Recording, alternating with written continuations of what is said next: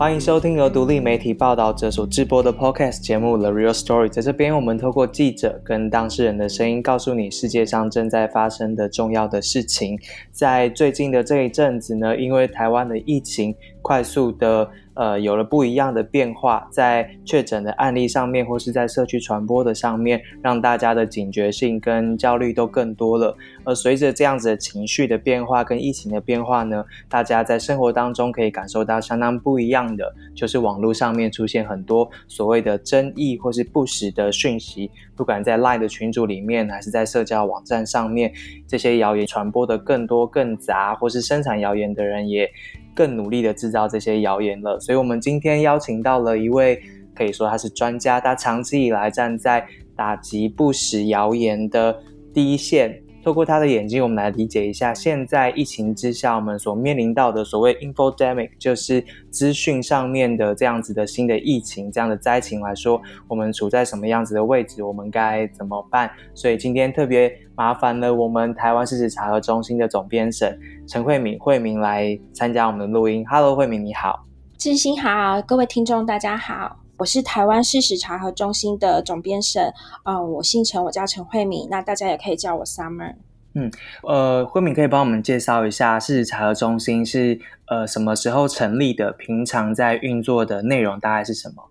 是事实查核中心哦，其实是从二零一八年七月的时候就成立了。那我们成立以来呢，其实我们最重要的是二零二零年的时候，我们打了两场很重要的战役。那一场当然就是我们总统大选，那当时有非常多的假讯息、不实讯息。那另外一场呢，其实就是从去年一月开始，一直到现在，COVID nineteen 的不实讯息。我想大家现在这个时间点呢，有一点点，应该有一点点感觉，就是很像是回到了去年一月底，我们刚刚开始知道 COVID nineteen 的时候。所以在这几天，疫情的变化非常的大，因为焦虑的关系，其实大家对这个资讯的需求其实是非常强烈的。任何讯息，任何风吹草动，大家都会非常高度的去转传这个讯息。是是，因为慧敏刚刚提到是现在对于资讯的焦虑。跟网络上面谣言的这个热度回到了一开始疫情发生的时候，但其实疫情从一开始出现到现在也是一年多了。我们对于资讯该有的基本知识啊，这些其实都跟一年多前那时候不太一样。就你们的观察，这一次尤其是台湾的社区感染或是我们的确诊量变多的时候，在这敏感的这一阵子，这一个礼拜之内。就谣言的散播或是类型上面，你们有看到什么样子的观察吗？其实这一次就是呃，疫情忽然进入这么危急的时候，我们看到的是大量的旧谣言重新回来。那这些旧谣言回来，大概有分作呃几类。第一类的话，其实是病毒的特性相关的谣言。那这些描述呢，其实就是病毒原来的面貌。但是呢，它就会夹杂着说啊，这次因为很可怕，所以呢，比如说这个病毒，它不是从你的口鼻黏膜进去哦，它会直接攻击你的肺部。那像这样子的讯息是错误的。那另外有一类呢，当然就是跟最近疫情相关，所以我们要怎么保护自己？那这个也是疫情一开始去年的一月底到二月流传最多的，就是偏方类，跟你应该要怎么采取哪些防疫的作为保护你自己？有些是很好玩的啦，比如说呃，有一一则传言，最近一直传的很很凶的，就是诶，你知道为什么越南零？死亡率吗？因为他喝了绿茶加柠檬，然后就说它是一个国际的顶级配方，就叫大家多喝绿茶加柠檬。然后另外呢，也会有很多防疫的措施，教我们应该要怎么去防疫。那这一些措施其实都是不科学的，并没有办法真正的保护到我们自己。那这一类。却也是民众最大量转传的。那再来就是口罩，就是我们这几天全部都在处理口罩的新闻，比如说哦，口罩要怎么戴？呃，是两层才安全吗？还是呃，有没有哪些戴口罩的折法？要怎么折，它呢才能够？真正发挥这个口罩的保护力哦。那有些传言它没有说错，但是传言它可能太片段了，所以我们就在采访了专家来跟大家分享口罩的知识。其实有关疫情哦，我们也已经真的防疫一年半了。那很多病毒的知识，这时候都会用谣言的形式回来考大家。你是不是真的都理解病毒？其实就要以这个科学防疫的精神来落实，来对抗这一次的疫情。那最近这一波就谣言又回来这件事，真的很有趣哦，就代表我们这一年来并没有好好的去了解病毒。嗯，理解。刚刚慧敏说的其实是老的谣言被。再一次更新、夸大，或是随着新的政策，然后有了变形。其实，在考验的是过去一年半，我们到底是不是真的了解了这一个新的敌人，这个病毒它真正长什么样子？我们要怎么对抗它？它就像一次一次的考试跟考卷一样，跟着谣言在检视我们这一年半的学习的成果。那这样子听，大家就会觉得很好奇了。那就是是不是代表这过去一年半？一些该传播出去的知识是没有抵达到一般大众的呃身上的，大家是没有办法理解的。那这些谣言是透过什么样的方式传到一般民众的身上？那透过这些谣言的传播方式，我们能够学习到什么呢？我们是不是也可以把正确的讯息用一样的模式传递出去呢？这个部分惠民的观察是。嗯，我想大家现在使用最多，尤其是在台湾哦，使用最多的就是 Line，还有 Facebook。所以啊，这最近这段时间呢，其实大家会大量的在 Line 的群组里面流通跟疫情相关的讯息。那另外也会在 Facebook 上面呃转传或分享，尤其是会贴进社团或粉砖。那最近的传言其实有。大部分的传言，在我来看都不是恶意的传言哦，只是它里面隐含的一些讯息是错误的。那这个查证呢，其实台湾有一个很有趣，就是台湾有一个。很庞大的辟谣的社群，那不止台湾事实查核中心，我们还包括有比如说美玉仪，有防诈达人，然后有真的假的谣言资料库，然后像我们还有另外一个查核组织 Michael Pen，其实我们也能够感觉到很多的读者都已经建立这个习惯，就是他们看到传言会先。转给聊天机器人，然后看看有没有查核报告。那如果有查核报告的话，其实你就可以分享给你的亲友。那这段时间，当你会很焦虑，收到一些讯息，尤其是特别会让你紧张的。你应该就要想起来，先把它传给这些辟谣的聊天机器人，然后取得讯息，确定这个讯息是真的假的之后，然后你再来分享给其他人，会是比较安全的。慧敏刚刚提到的这一些所谓的聊天机器人，我为大家补充说明一下，它指的就是在你的 LINE 上面，你只要搜寻刚刚提到这几个组织的名字，就都会找到一个账号。那加这个账号为好友之后呢，它是一个机器人的城市。这边指的机器人城市不是坏的那种机器人哦，它的意思是说，你只要把你收到的讯息，你觉得可疑或是你觉得特别重要的关于疫情的，在这个时间点呢，请大家都先传给这个账号，它就可以帮你证明它是真的。的还是假的，或是告诉你这个讯息里面藏有什么需要特别注意的争议消息，或是部分为真、部分为假等等的这些细节，然后你再去决定这个讯息你是不是要转传给你真正在意的人。在这个关键时刻，大家在分享讯息上面必须先有这样子的一个小动作。呃，因为 TFC 也长期关注国际的情况，台湾面对疫情的这个谣言。的情况跟国际上面的对比来说，我们有跟人家有什么不一样吗？各国这样面对疫情的发展之下，怎么样处理不实资讯？他们把这个问题看得多严重？嗯，我想防疫，呃，其实对国际来说，我们在讨论的就是防疫要怎么成功。第一个当然就是科学要成功，比如说科学要去研究疫苗，然后在疫苗上有所突破。第二个要成功呢，就是要打击 infodemic，就是要打击不实讯息。那台湾比较特别的是，我们就当我们发现一个确诊个案的时候，我们会启动非常详细的疫情调查，然后去框列可能的接触者。那把所有的接触者框列出来之后呢，就做居家隔离，以保持我们整个社区的净空哦，就是防疫的一种战术或战略，一直都是采取防堵战哦。所以呢，我们在这一两周里面，其实我们看到最大量的就是确诊者足迹。我知道谁谁谁，或者是说啊，我们家的那一栋什么什么大楼，我看到正在消毒。然后我有听说谁谁谁，他就是已经确诊了。那他有去过哪些哪些地方，我们都不要去。这是一种民众之间在流传的确诊者的情况。那另外一种呢，就是官方的文件它被外流出来，可能是因为我们不知道，因为它真假难辨哦。比如说，可能是警察单位的消防单位的，甚至是疫调单位的，那它的文件其实就是有点像官方的这样子的格式，那会流传出来以后，告诉我们这个确诊者有去过哪里，很详细的这样子的一个报告哦。那针对这一类的传言，老实说是都没有办法查证，因为除了指挥中心对外去公布很详细的疫调的足迹之外。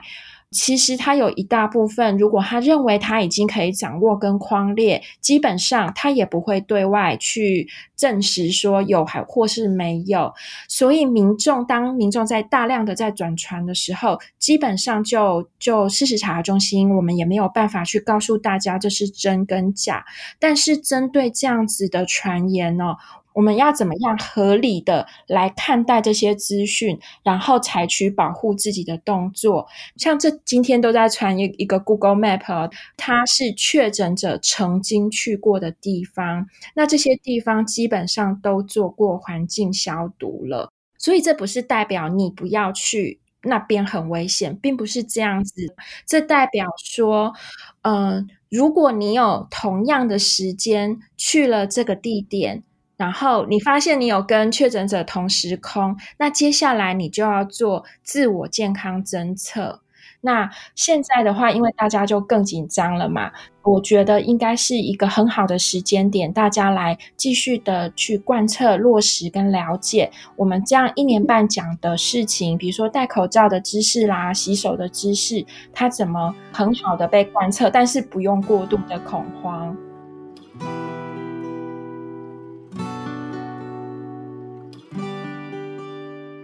刚慧敏提到，其实是台湾的关于疫情方面的谣言有两个特性，一个是会有假的公文，然后另外一个就是关于疫调上面资料的不同的诠释的方法，或者甚至它是不真实的这样的资讯。其实这两方面都在考验大家对于政府的信任，或是其实就是大家的政治上面的判断，就是他都瞄准了资讯背后的这个发布的人嘛，所以他还透过这个东西来做操作。这也是这一次疫情之下不实资讯大家讨论特别困难的原因，是因为它本来应该是一个科学的问题，但是大家对于科学的知识有非常大的落差跟不一样的理解，所以即使真正的资讯揭露出来。了，就像刚刚说的，意调的资讯揭露出来了，大家的理解或是怎么样用这个资料来帮助自己去了解疫情的现况，其实还是有很大一个 gap，需要各方去解释跟诠释它。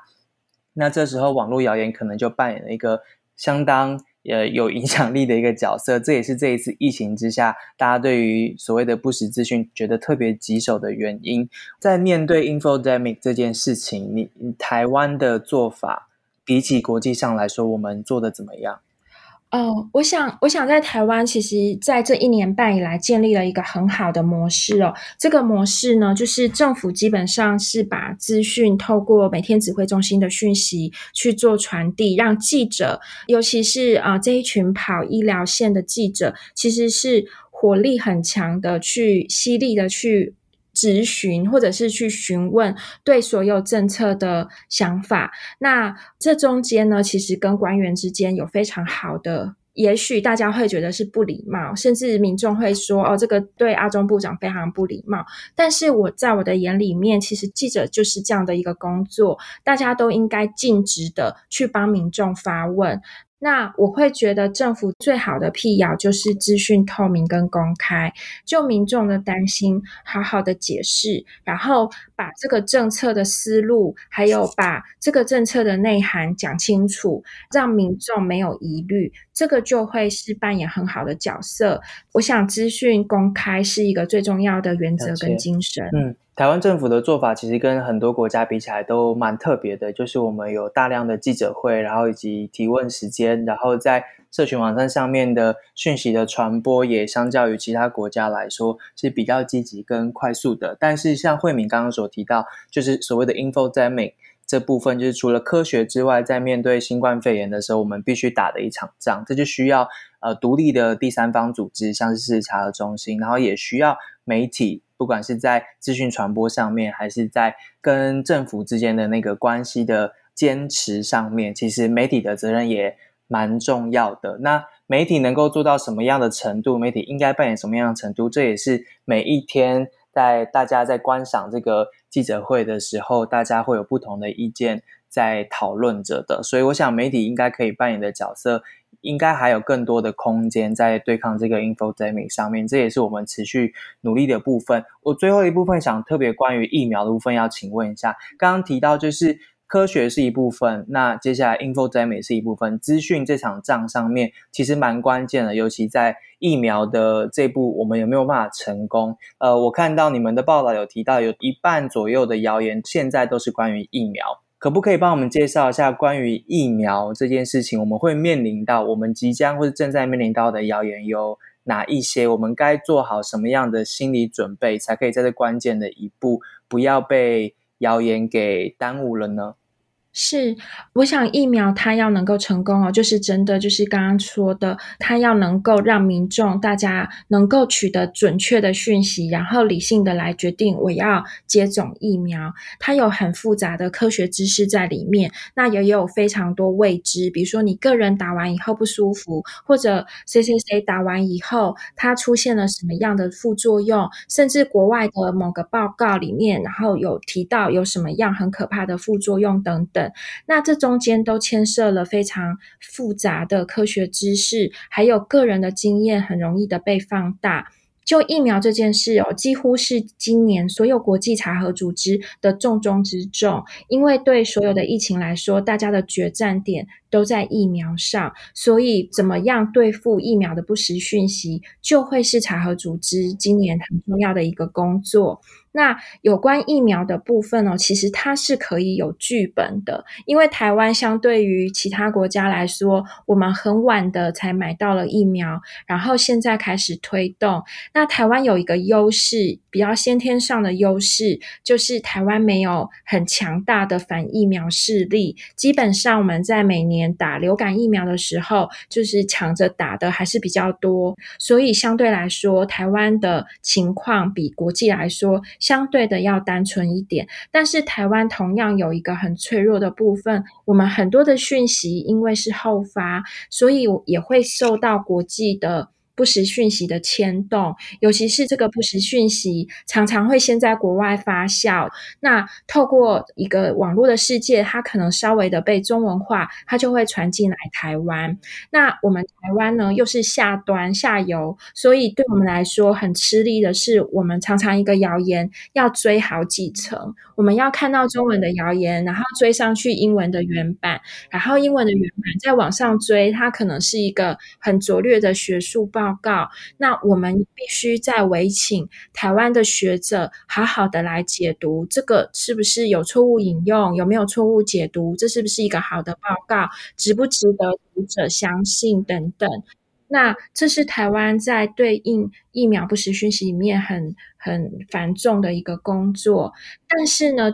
因为我们也是后进，我们还是后发来接受这个疫苗，所以我们同时也可以看到说，其实其他国家在施打疫苗的一个进程里面，不同的进程会有不同的不实讯息产生，就像是一个剧本一样，我们是可以先沙盘推演。那我举一个例子，三月二十二号，台湾的政治人物就是开始打第一针，就是苏贞昌、葛奎跟陈时中部长去打了第一针，然后希望能够有带头给大家信心。基本上各国的政要打第一针的时候，一定会被讲打假针，然后就说是打假的，因为在当时根本都没有人想要去打这一针嘛，就是大家都信心不足，所以政要的第一针很容易就不实讯息。就说他都是打假的，不然就说打生理食盐水，不然就说针还没有插进去，不然就说借位等等。那如果我们可以理解国际上每一个政要的第一针都是有不实讯息的话，基本上包括行政院的呃新闻部门，他们在做安排的时候，就必须要一镜到底，就必须要有。一些媒体在场的见证，然后来确认它不是打假针，给民众一个很高度的信心。那我们现在已经大家都抢着打了，那如果我们看到国际的经验。这时候抢着打的时候呢，可能就跟前一阵子的传言完全不一样了，就会开始说谁谁谁有特权，他明明不在这几类开放的里面，他就已经达到了，为什么我还没有？开始会有这样子，可能会有这样子的不实讯息产生。慧敏讲的其实是呃，事实查核中心有两篇文章就在讲这件事情，就是你们观察了。国际上面各国施打疫苗之后所面临到的谣言，其实它分成四个阶段，也就是在研发的时候，在刚开始打的时候，然后到扩大要接种疫苗的时候，以及疫苗接种之后，这四个阶段其实像刚刚说的有不同剧本的谣言，其实在其他国家都已经发生过了。那你们就把这些谣言都整理起来，然后分成好几种类型，所以其实我们大概必须要有心理准备，也就是。台湾在接下来施打疫苗的不同阶段，也都会面临到这些不同剧本的谣言这样子的流传。其实我们之前做过疫苗相关的集数了，已经告诉大家，是因为这一次疫苗的开发过程跟时程是前所未有的短，大家基本上是边做实验，然后边赶快把它做出来，所以的确或许在科学上面有很多。跟过去比较不一样的进程，又或者是这些副作用等等的，在不同人的基因上面会有不同的反应等等，这些其实都是本来大家在预期上面就是会发生的事情，因为这是非常的状况。但是在这样的认知之下，也并不一定所有关于疫苗不利的这样子的事情都是真的，它可能都是一些。谣言或是不实资讯，所以推荐大家去参考呃事实查核中心的这两篇文章。我们可以做一些心理准备，就是接下来我们可能关于疫苗还会看到各式各样不同剧本的阴谋论也好，谣言也好。这也是慧敏刚刚提到台湾的某种程度的优势啦，就是我们看过别人面临到哪些谎言呢？或许接下来我们就不会被骗。其实听众提出了蛮多的问题，特别关于疫苗，也就是我们即使自己知道疫苗是。应该打，或是我们应该用什么样的方法来理解它？但我们身边的人，如果他就是不愿意打疫苗，我们要怎么跟他沟通？那扩大一点，就是面对这些谣言，我们自己心里面可能都不会被受影响。可是当我们身边的人受到影响的时候，慧敏有没有什么经验是可以告诉我们的听众？是我们该怎么样跟身边的人沟通，才可以让他们在这一波 infodemic 当中减少一点灾情呢？嗯，是，嗯，我想大家这几天哦都在做所谓的准备。那有些人是出去抢 物资哦，那有些人是出去 买什么东西。那其实如果我们按照 大家的经验，就是看各国的经验的话，基本上物资都不会缺啦。然后所以也不用抢物资，不用抢卫生纸，不用去抢罐头。真正要准备的其实是，嗯。我觉得应该是 加聊天机器，不是很实用的。刚刚 谈到的，那可以做。对你，大你与其出去抢卫生纸跟抢什么罐头，你不如就帮你自己跟你的家人加聊天机器。可是我要怎么，我要怎么跟他解释啊？对，这的确是一个很难的问题哦。其实我们会希望读者，就是当然有些读者就说：“哎，家族讯息在传的时候，然后你就丢一个查核报告说啊，这个假的。”其实就很容易得罪人哦。然后，所以其实很多比较好呃读者，包括我们自己的建议，都会先去倾听对方。当你的家人传一个传言给你，那的确里面可能是错误的时候，也许你可以很。很委婉或很礼貌的先呃理解他为什么要传这个讯息，他在焦虑什么，再告诉他说：“哎，你好像有看到一个查核报告哦，里面应该有不一样的讯息，他请他参考一下。”这样子，然后不要太紧张。那这这个事情应该不是真的。然后可以用一个有同理心的倾听，然后再告诉对方你可能有找到什么样的讯息，这样子的态度来跟对方沟通。尤其是面对家里面家中的长辈，更是要如此，不是直接告诉他说啊，你都乱传。其实长辈并没有要，就是呃你的亲友或者是长辈也好，大家在传这些讯息，其实是充满善意的。尤其是在疫情的时刻，基本上都是非常希望你可以保护你自己这样子的态度。那我想就是去分享一个正确的讯息，也必须是以这样子的出发点来同理对方。嗯，这是很重要的提醒啊！谢谢慧敏，因为推荐大家去事实查核中心的网站，其实可以看到各式各样的材料。它不只是只有事实查核的报告，它有时候会做一些影片啊，比如说他会把。所有最常见的疫情的谣言，然后做成一支影片，你直接传给你的亲友们看。其实那支影片可以解答很多的事情，或是他准备了很多的工作坊，或是线上的有点类似小游戏的一些练习，可以帮助你去练习破解谣言的一些技能。其实上面有很多，或许我自己觉得有点像是呃疫情下面一个很实用的物资准备，就是帮我们在。面对谣言的时候，然后惠美刚刚其实也提醒到一个，就是善意，在面对疫情这个长期的考验之下，我们要怎么样去让彼此不要被谣言给打败？其实我们要先建立一个很好的彼此的信任跟善意，还有那个沟通的关系。那每一天我们可能都会面临到新的资讯的焦虑跟需求，所以我们每一天。就有这个信任之后，我们每一天都可以帮助对方在面对谣言的时候，可以稍微不要被受骗，或是受到的伤害可以少一些，也变成一个最稳固的、可信任的资料来源。我想这是我们每一个人都可以做的事情。所以，如果你的父母、你的家人、你的好朋友不愿意加那个机器人城市的话，你自己可以先加事实查核中心的那个聊天机器人。那你帮他们做完查核之后。可以再变成他们可以信任的方式，在帮助他们在这个疫情当中可以好好的度过下去。呃，事实查中心未来在针对疫情还有没有什么样子的新的计划或是做法，是呃我们可以一起加入可以做的，或是我们可以怎么样一起帮助你们把这工作做得更好呢？嗯，我想在这一段时间呢，其实是我们高度的戒备。那我想所有的。呃，听众也一样，大家都在高度的戒备。就是所谓戒备，就是说，你只要生活里面有任何的传言、任何的风吹草动、任何讯息一进来，你一定会想要赶快消化吸收，